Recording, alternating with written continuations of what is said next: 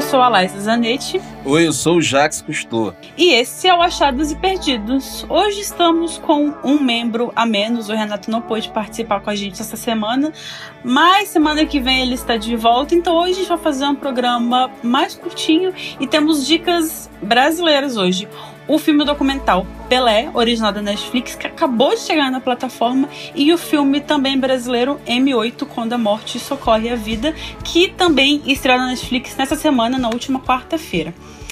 Então, a gente já vai começar aqui direto com as dicas e eu vou falar um pouquinho do M8. O M8 é um filme do cineasta brasileiro Jefferson D, diretor de longas como Brother, O Amuleto Correndo Atrás. Ele é muito comparado ao Spike Lee, tem esse apelido do, do Spike Lee brasileiro, que é um título que ele meio que rejeita e eu particularmente acho que ele é um pouco reducionista, porque cada um é cada um, cada um tem suas particularidades e as, particular, e as particularidades brasileiras são muito diferentes das americanas.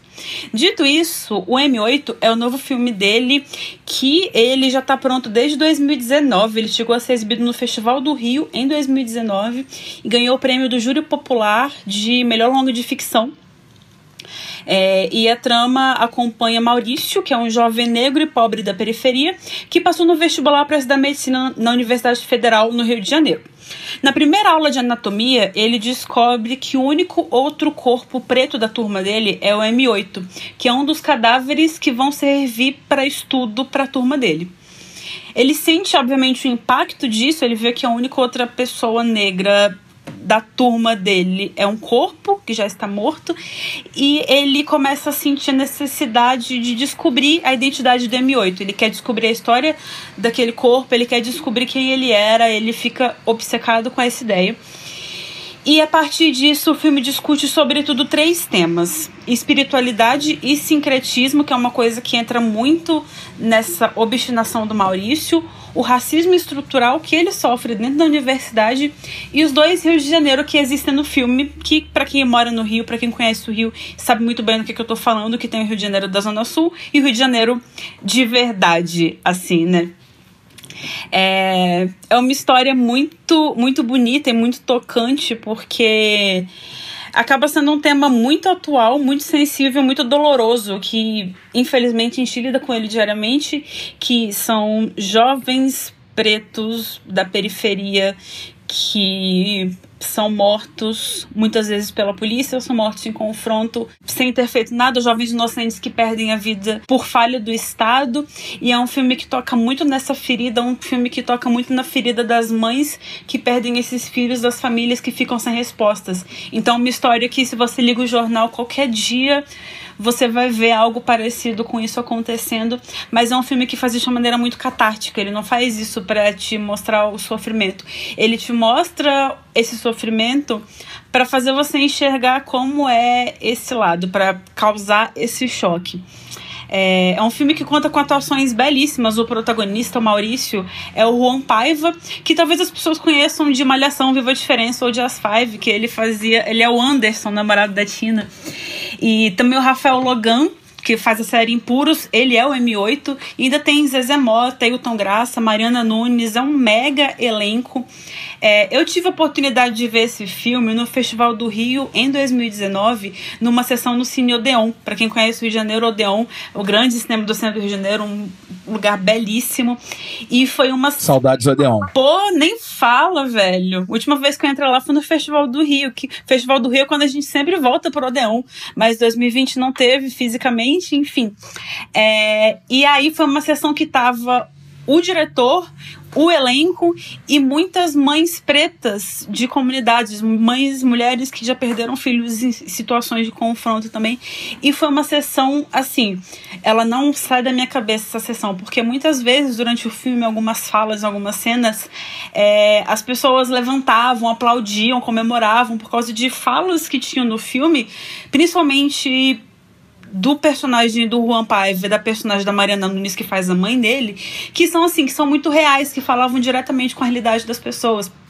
Tem algumas coisas que se repetem no filme, tem tem um grafite da Marielle que tá num muro que ele passa todos os dias quando ele vai para a faculdade. E isso marca muitas transições no filme da, das duas realidades do Maurício. É um filme cheio de simbologias, é um filme muito bonito que, enfim, na época que eu achei do filme foi que ele foca quando ele vai pro lado do sincretismo religioso e do, da espiritualidade, ele acaba ficando ele se encanta muito por essa parte do sobrenatural, de explorar isso dentro da história, e eu acho que isso tira um pouco da potência da outra parte do filme que fala sobre é, os conflitos sociais, as questões antropológicas que, que o Maurício passa e também o M8. É, mas, vendo hoje, com o distanciamento que eu tenho da época que eu vi o filme, eu entendo como que isso é importante para você dialogar, para você trazer o alívio, que é a mensagem principal do filme, que é trazer um mínimo de sensação de, de justiça ou de que essas histórias que são apagadas pelo Estado, elas são enxergadas por alguém. Então, é um filme assim que vale muito a pena ser visto. É uma história assim, é uma história pesada, é uma história densa, mas é um filme que trata isso de uma maneira muito natural, muito orgânica e que vale muito a pena ser visto. Para quem não conhece o trabalho do Jefferson Day também vale a pena procurar, vale a pena dar uma olhada nos curtas, no, nos outros longas dele, que ele é um cineasta fantástico. É um dos nossos grandes tesouros do cinema negro nacional atual, então fica aí minha dica, M8, Quando a Morte Socorre a Vida, já na Netflix. Cara, eu adorei essa descrição do filme porque foi feita, pô, pela boca de alguém que tem talento para falar de filme que, que a gente vê que você gostou mesmo, Wise. É, principalmente que você falou de Malhação. Inclusive, falando de Malhação, deixa eu te perguntar. É, o Juan Paiva, ele, ele é um moleque, assim, que eu vi também ele na Malhação, nas Five e tal. E há pouco tempo, a gente em casa, pandemia, ele tava até numa novela aí, que eu não lembro, acho que é totalmente demais, que tava passando, tava sendo reprisada. Se ainda não está, eu não sei porque eu não fico muito ligado nisso em que ele acaba fazendo. Ele acaba interpretando um paraplégico, um moleque que fica paraplégico. É, eu queria entender como é que tá a, a, a, atuação dele nesse sentido de tipo, ter uma representatividade ali preta. Que ele traz também lá da Malhação, porque na Malhação ele, ele sofria preconceito porque a, a namorada dele era, era é oriental, né, asiática, e, e ele era negro, de preto. E mais rica, né? Era também é, como é que tá essa pegada, assim, tipo, de, de, de, atuação dele. Eu acho que ele é um cara que. Ele me passa muito talento, mas eu ainda vejo ele muito nessa escola de atuação Ryan Gosling, que ele não se solta, que ele não se joga, sabe? Tipo, ele, ele é mais. Tipo, é, é um ele tem uma atuação mais passional nesse filme em que ele tem que lidar assim com a morte, com essa ideia de, de você falar ou viver a morte?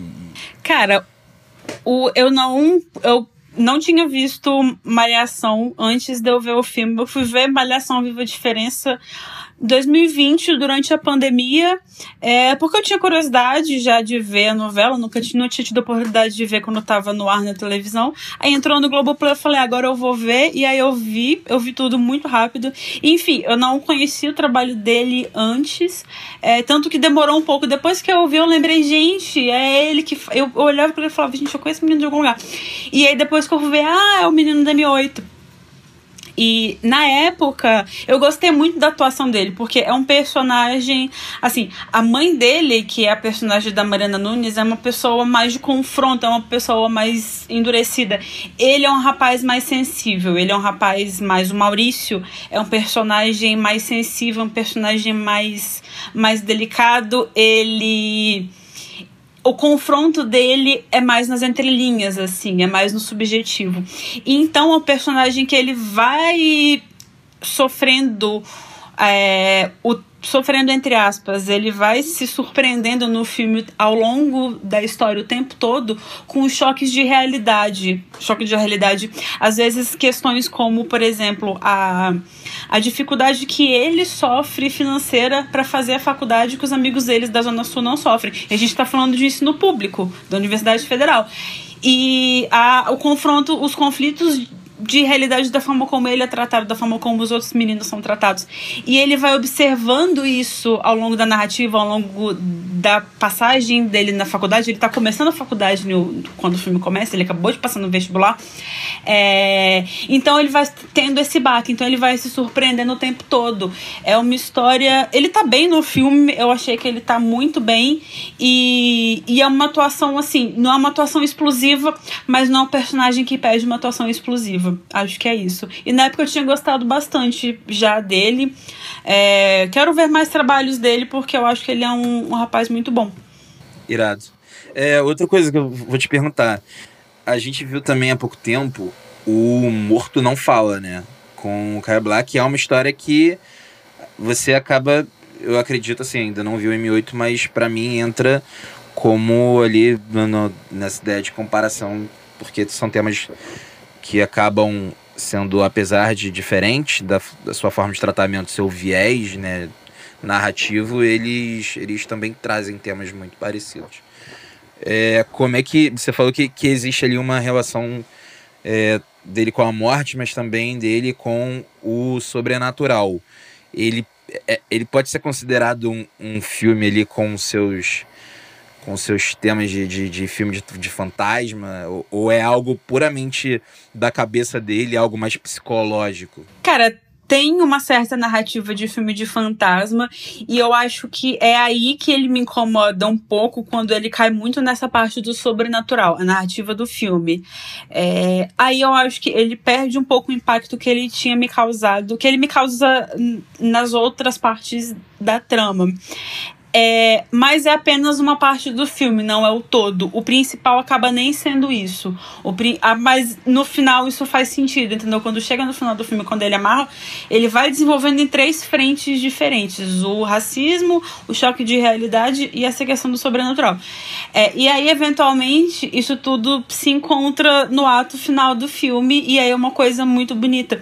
É, mas eu não consideraria exatamente um filme de fantasma, não. Eu acho que, inclusive, por isso. É, o morto não fala. Não dá para você não associar, porque os dois até são de. né? Eles são de momentos próximos aqui da nossa realidade, do nosso cinema nacional. Mas são histórias bem diferentes. Entendi. Enfim, e maneiro também saber da, o, da Marielle, né? Tipo, que a gente acabou de completar mil dias sem resposta de quem mandou matar Marielle Anderson. E, enfim, essa é, é a minha parte de protesto entrando em ação. Pois é. Inclusive, fica a dica aqui que não estava planejada de falar, mas o documentário, a série documental da Marielle do Globoplay, que é muito boa também. É, vale super a pena. O Globoplay tem feito séries muito boas. A gente falou semana passada do Dr. Castor, o João de Deus, o Nome de Deus passa agora na TV. E a série da Marielle também é uma, é uma baita de uma investigação, vale a pena ser vista. E é isso, né? M8, Quando a Morte Socorre a Vida na Netflix e o documentário da Marielle no Globoplay. E o Pelé. Será que seria melhor ver o filme do Pelé, como diria o Chaves? Olha, eu não sei se seria melhor ver o filme do Pelé ao invés de Chaves, depende muito do gosto da pessoa, mas eu posso garantir que o filme do Pelé, apesar de ser um documentário aí, vai trazer essa sensação muito nostálgica. Cara, uma coisa que, é, que eu vejo, assim, e que é muito engraçado de perceber também é, em questão de documentário, questão dessas grandes figuras do mundo, tipo Obama, sabe? Que todo mundo vai fazer documentário sobre Obama, sabe? Tipo, sei lá, Gandhi. Todo mundo vai fazer alguma coisa sobre Gandhi em algum momento. Pelé, é um, eu, eu, vejo que é um desses caras que todo mundo quer fazer um documentário, um cara ali do esporte, porque ele é, de fato, é, é, assim, o maior do mundo, sabe? Tipo, é o único jogador até hoje na história das Copas do Mundo que é a maior competição de, de do, do, esporte, né? Ele é o único a, a, ser tricampeão, ele é um dos caras com maior número de, de gols, sabe? Ele tem uma, uma influência no mundo do futebol, assim, ele foi o primeiro jogador de futebol a fazer mil gols, sabe? E é isso que a gente vê é, de uma forma que eu acho até bonita, assim, de ser mostrada, apesar de meio didática, num documentário da Netflix. O que eu acho que é diferente, tem, tem uma pegada, é que ele, ele é dirigido, ele não é dirigido por brasileiros. Quem dirige Pelé são, são é um inglês e um americano, se não me engano. E, e a gente vê assim que ele consegue trazer um, um olhar que, que olha mais para as falhas do Pelé, apesar de, de, de, de com uma certa beleza. Por exemplo, ele começa o documentário com o Pelé sendo trazido em uma cadeira de rodas. Termina também numa cena linda dele ali batucando um, um, uma caixa de, de, de sapateiro, né?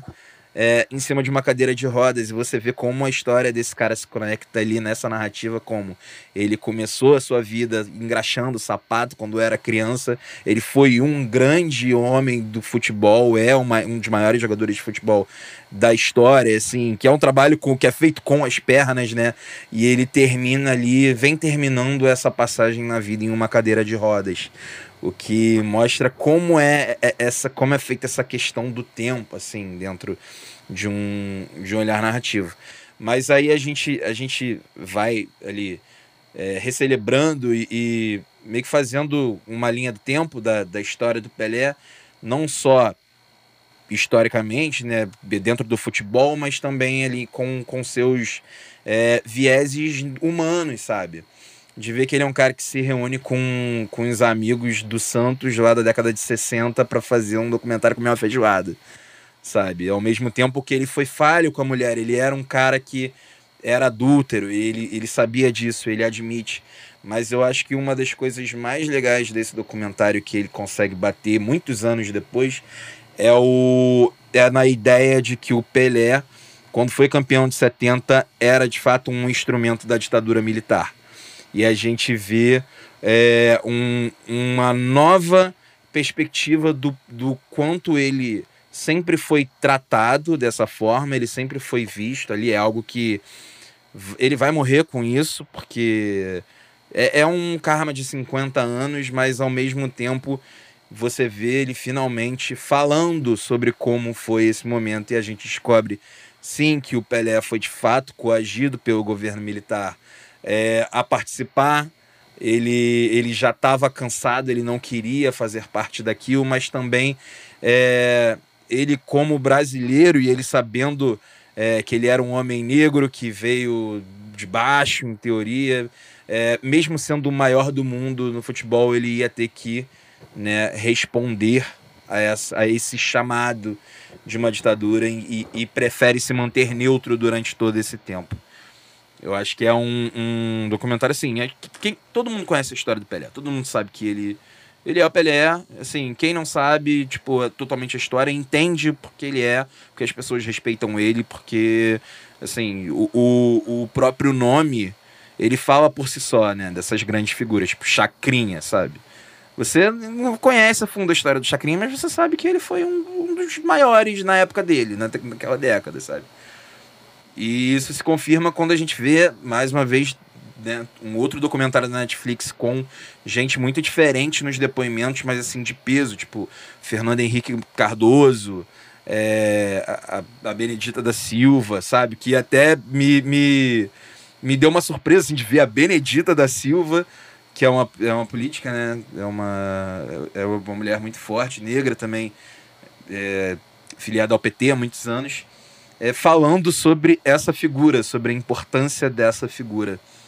Enfim, é, é um bom documentário. Eu, eu, eu curti. Não, talvez não seja o melhor documentário do mundo, mas é um, um refresco assim é, para quem gosta de esporte, para quem gosta de história do Brasil e para quem gosta dessas picuinhas aí de tipo artista, jogador, política. É interessante isso que você falou sobre a questão política, porque era justamente isso que eu ia perguntar. É, e a minha pergunta ia ser justamente sobre se o filme toca nessa questão, se o filme fala da, da visão política dele, do que aconteceu, enfim, do envolvimento dele com a política. Mas você acha que o fato de dos documentaristas não serem brasileiros, isso traz uma visão mais, mais distanciada, assim, uma visão mais é, Gente, como é que é a palavra? Mais idônea, não era essa palavra que eu tava procurando, mas serve. Uma visão mais idônea dele, assim, mais imparcial da, dessa questão. Você acha que isso faz uma diferença se fosse documentarista brasileiro, por exemplo? Às vezes teria mais animosidade, às vezes mostraria com mais paixão. Como é que você vê isso nesse filme? Com certeza. Com certeza, eu acho que se fosse documentaristas brasileiros fazendo esse filme, ele talvez nem chegasse a ser feito, porque eu acho que poderia até parecer ser, ser desrespeitoso chegar no Pelé nesse estágio da vida e, e tratar isso como é, uma revelação que ele precisa fazer como povo brasileiro, para o povo brasileiro, né? Eu, eu acredito que é, esses documentaristas sendo gringos eles não têm ali, eles não carregam a importância que a ditadura brasileira teve na nossa sociedade, mas também na nossa cultura, é, até mesmo na profissão, né, da gente que trabalha com comunicação, com arte, com entretenimento, com cinema, sabe? É, a gente sofreu um retrocesso que assim que, que, durou décadas, né? Duraram décadas até depois que a ditadura acabou.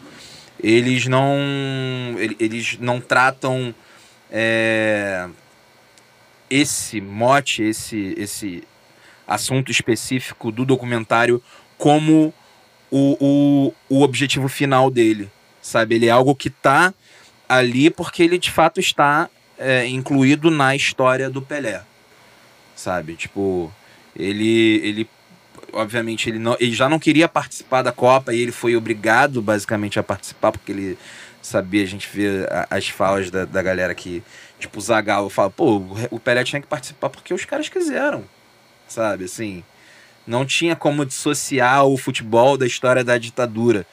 E, e eles tocam nisso, na, a direção toca nisso não como é, como causa, mas como consequência da história do Brasil. Entende? Assim, Entendi. Assim, é, eles, eles conseguem isolar bem esse fato. Entendi.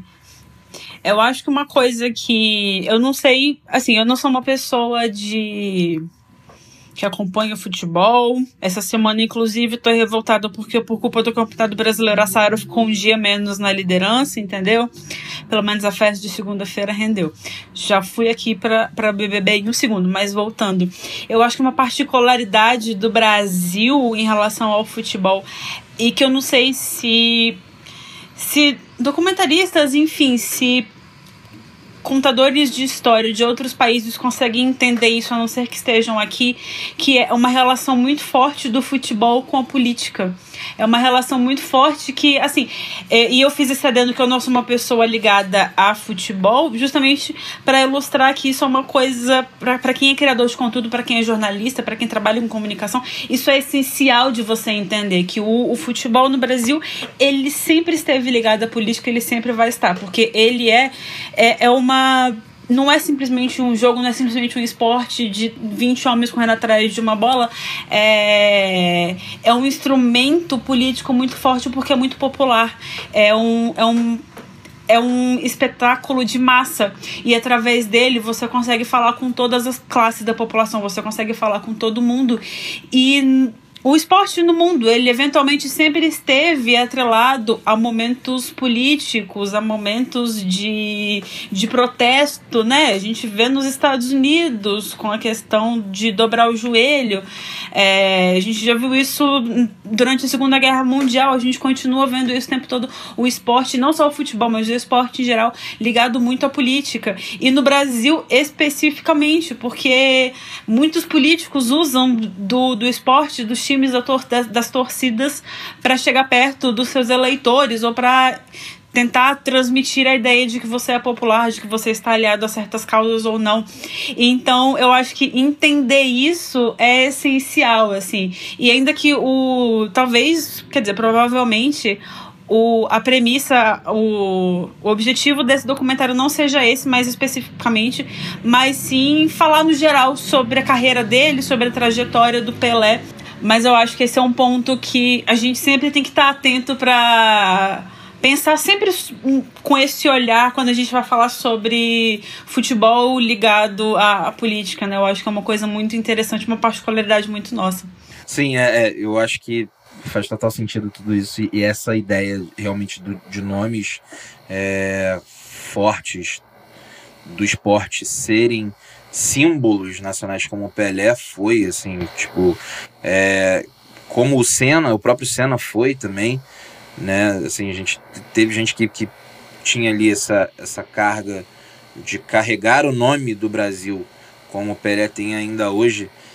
Isso, isso especificamente para o documentário, é, voltando aqui até a, incluindo um pouco da, do, do, do meu argumento, né?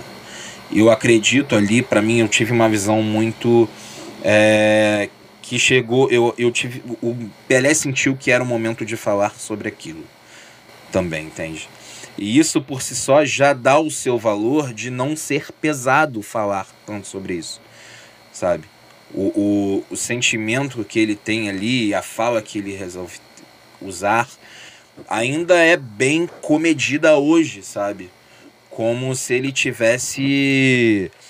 É, como se fosse uma espécie de grilhão nos pés dele que ele não consegue se livrar, entende? Ao mesmo tempo em que ele, ele tem medo disso. É, é algo que, que, assim, isso dói nele. Falar sobre isso é, é, ter esse depoimento agora faz com que o documentário se torne especial, mesmo mostrando basicamente uma história que todo mundo conhece, porque a gente tem esse Pelé em uma cadeira de rodas no fim da vida, abrindo o jogo sobre como ele se sentia no, no, no fim da carreira dele. Porque a, a, é uma coisa que acaba coincidindo, sabe? Tipo, a, a ditadura o começo da ditadura militar é, é, é assim no fim da carreira do Pelé como jogador. Então isso acaba sendo até uma coincidência muito cruel para a história de um cara que é, é, é, o melhor do mundo, sabe? É considerado o melhor do mundo. Entende? Você ter esse peso, eu acho que é um, ele vem como um desabafo. E acaba. Ali, isso é, eu acho. Não, ia falar que acaba ficando eternamente associado à imagem dele, né? E uma coisa que a gente tem que entender também é que pra gente falar dessas questões é uma coisa, a gente não viveu aquilo. Para quem tava ali no meio, é eternamente doloroso, é eternamente uma questão, é, é uma coisa que não se apaga. Então, é, eu acho importante porque hoje em dia existe muito a cobrança de posicionamento o tempo todo, de todos os lados, de todo mundo, principalmente, inclusive, do Pelé, uma pessoa que de vez em quando tá aí sendo cancelada na internet. E eu acho que as pessoas perdem perde um pouco a perspectiva de algumas coisas, sabe? Então é importante a gente ter essa, essa perspectiva de que são outras realidades, é uma outra vivência, é uma outra dor que ele sente, é, é uma outra experiência. Então é. Fiquei com muita vontade de ver esse documentário. Vou botar na minha lista para ver no fim de semana. E eu com certeza vou ver M8 também. Porque eu já tinha visto o, o trailer desse filme e eu tava finzão de ver. Mas é, é aqueles, aqueles trailers que a gente não sabe quando vai chegar né? E aí, ah, um dia, pô, chegou. E é para isso que estamos aqui neste programa, senhoras e senhores, para lembrar para vocês aquele trailer daquele filme estreou. Bom, mas Deixando um pouquinho as estreias de lado, a gente vai partir aqui pro, pro nosso miolinho do programa com a nossa dica do NDF, as nossas dicas de filmes e séries, grupo do Facebook, página no Instagram, sempre ali disponível para te dar as melhores dicas, as melhores opções do que assistir nos streams, filmes, séries ou etc. E a dica de hoje é do Alessandro. Então, diga aí, Alessandro, o que, que você traz para os nossos ouvintes hoje? Olá, pipocas. Eu sou o Alessandro Dantas do grupo Nossas Dicas de Filmes e Séries. E hoje eu trago para vocês a indicação de filme A Garota Dinamarquesa, uma produção de 2016 com quatro indicações ao Oscars daquele ano, sendo premiado com uma estatueta de melhor atriz para Alicia Vikander. O, o filme trata-se de uma cinebiografia de Lili Elbe, que nasceu Einar Monges Wegner e foi a primeira pessoa a se submeter a uma cirurgia de mudança de gênero. Em foco, o relacionamento amoroso do pintor dinamarquês com Gerda e sua descoberta como mulher. O filme recebeu críticas à época por não ser fiel à verdadeira história, mas não por isso de ser um belíssimo filme. Espero que gostem. Tá aí, Garota Dinamarquesa, vencedor do Oscar. É um filme, assim, gostei da dica do Alessandro, que ele explicou muito bem, contextualizou muito bem o filme, está disponível na Netflix. Eu tenho uma questão com o Ed Redmayne que eu tenho um pouco de preguiça dele, eu acho ele meio tudo igual que ele faz, eu tenho um pouquinho de preguiça, um pouquinho de implicância, na verdade. É implicância muito gratuita, assim, mas eu acho que às vezes a atuação dele é um pouco afetada, mas é um filme, é um filme interessante, é um filme bonito, e eu gosto muito do Oscar da Alicia Vikander, que ela devia ter recebido por Ex Machina, mas ela recebeu por Garota Dinamarquesa Marquesa tá tudo bem, a estátua é dela, que ela quem tá feliz trabalhando muito Hollywood ela, não sou eu. Então é isso aí, super dica. Muito obrigada, Alessandro. Valeu, NDFs, pela parceria de sempre. É, o próprio Ed Redmayne também foi indicado, né, esse ano para esse filme. E rola, inclusive, até um, um, umas críticas aí. Eu já vi algumas pessoas falando que de, de um roubo de protagonismo da época dele, de, tipo, das, das pessoas não. Até pelo cunho do personagem mesmo, né? É, dele meio que, que roubar um espaço ali que poderia ser da, da Alicia Vikander de, de uma atuação, de uma importância midiática, né? No caso. Enfim, as pessoas falavam muito dele e muito pouco dela, sendo que ela estava muito melhor. É, mas é inevitável, né? O protagonista do filme era ele. Mas eu acho que ela tá muito melhor, que ela, acho a atuação dela mais sóbria, digamos assim, sabe? Acho mais bonito. Mas o, o filme lá, o outro filme dele que ele ganhou o Oscar de melhor ator, o filme do A Teoria de Tudo. É, a Teoria de Tudo. É, acho que lá ele, ele tá muito bem, assim. É tipo de atuação que a academia ama, né? E cheio de caracterização, de mudança física, não sei o que. Mas é um filme que ele tá muito bem. Acho que ele tá melhor na teoria de tudo do que na Garota Dinamarquesa. Até ganhou o Oscar de melhor ator por a teoria de tudo. Bom, muito obrigada. Valeu, Alessandro. E agora a gente vai pra reta final do nosso programa com os perdidos, que são os filmes ou séries que estão ali escondidos no catálogo, que às vezes você não dá importância, estreou, você não viu, passou, você nem lembra que tá lá, mas ele está lá e merece sua atenção. E eu vou começar porque a minha dica, ela acaba que tem, coincidentemente, ela tem a ver com o, a dica do Alessandro. É um filme brasileiro que também tá na Netflix, chama-se Alice Júnior. É, é um filme sobre uma garota trans, uma adolescente trans, a Alice Júnior. Ela é meio celebridade de internet, mora com o pai no Recife, é uma jovem de ensino médio, super feliz, super querida pelos colegas de classe. E o pai dela é transferido, ele tem que fazer um trabalho em Araucárias, no sul do Brasil, ela mora só com o pai.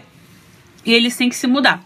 Essa mudança, obviamente, traz repercussões para a vida dela, porque essa ruptura, escola nova, novos amigos, é uma coisa que em dramas adolescentes sempre é o fim do mundo, como qualquer pessoa que já passou pela adolescência e teve que mudar de escola sabe que é realmente um terror. Eu mudei na sétima série, foi horrível. Tenho traumas até hoje. É, e aí isso traz muitas consequências, porque ela chega numa escola nova, no sul do Brasil, um, uma, o filme retrata é, o sul do Brasil, a região onde ela está como né, uma visão mais conservadora, que causa a, a, presença dela causa um estranhamento, porque é um lugar mais de interior e não sei o que.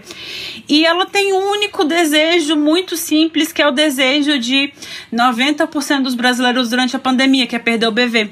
Então, é, é só isso que ela quer. É beijar na boca, é só isso que ela quer. Ela tem sonho porque é isso, entendeu?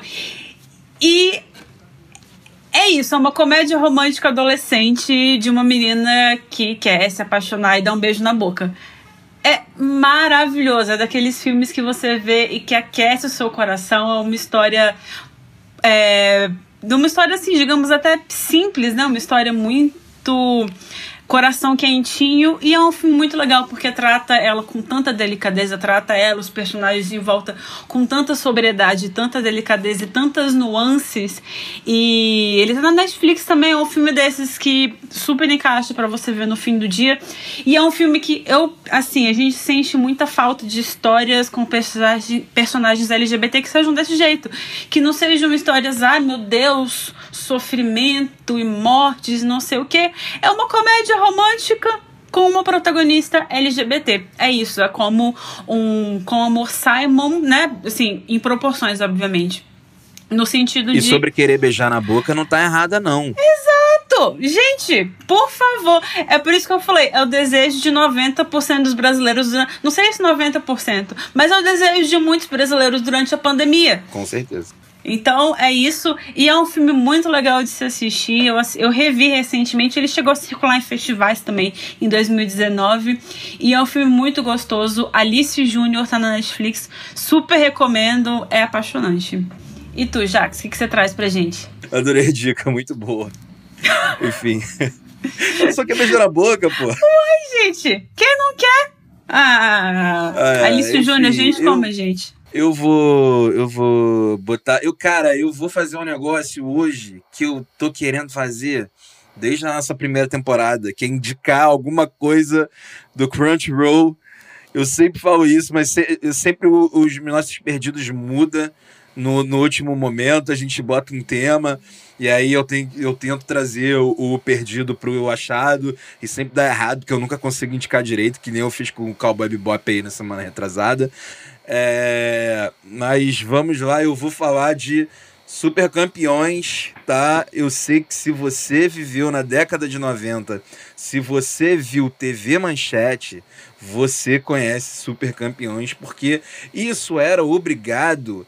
É, a, a, a, isso, é, isso nos era obrigado a assistir basicamente todos os dias durante a tarde os mesmos 40, 30 episódios sabe? Foram isso durante anos e a gente tem que é, aprender a, a, respeitar esses links com o passado, né? Já que é, é futebol, é falando de, de algo do passado também, que Pelé, a história dele é, foi há muito tempo.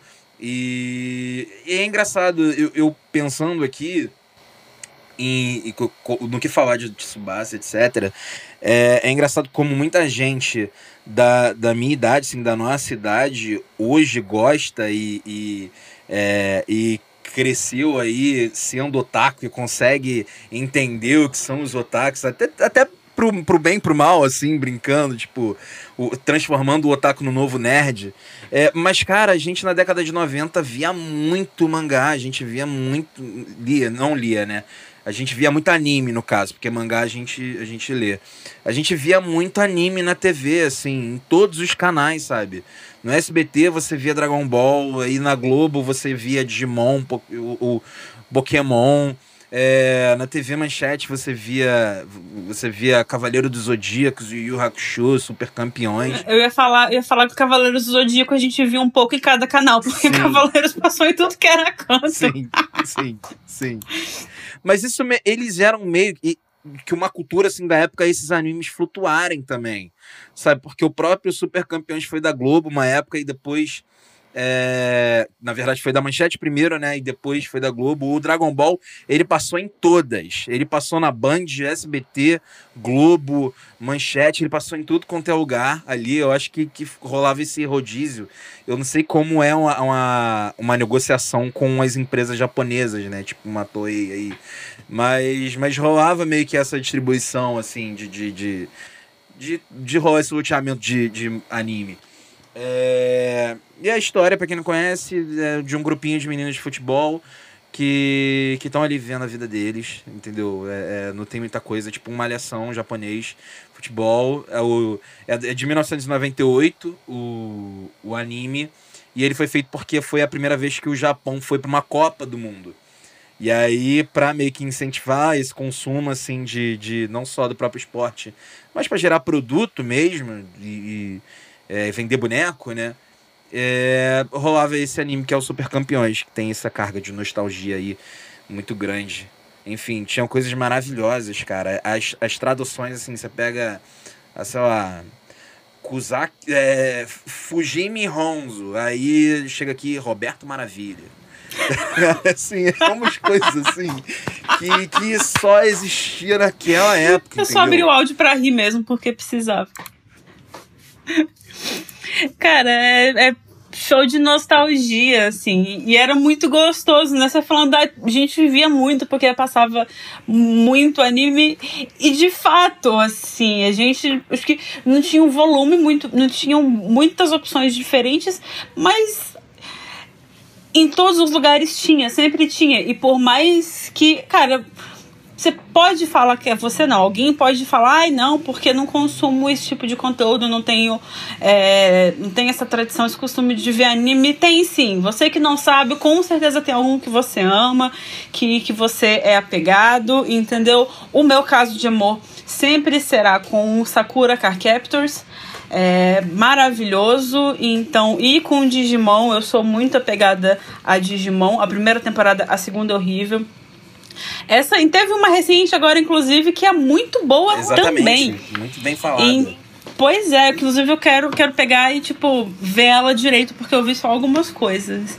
Mas é isso, a gente tem que falar mais do Crunchyroll e mais de, de animes por aqui, né? Porque acho que é uma coisa que às vezes fica muito distante da realidade. As pessoas acham que, que é muito difícil entrar e começar a ver, não sei o quê. Então acho que a gente pode pensar em fazer um programa para falar só sobre isso. Eu acho que vai ser um exercício legal para todo mundo. Pô, eu tô hiper dentro aí, porque a gente já citou vários nesse episódio, porque.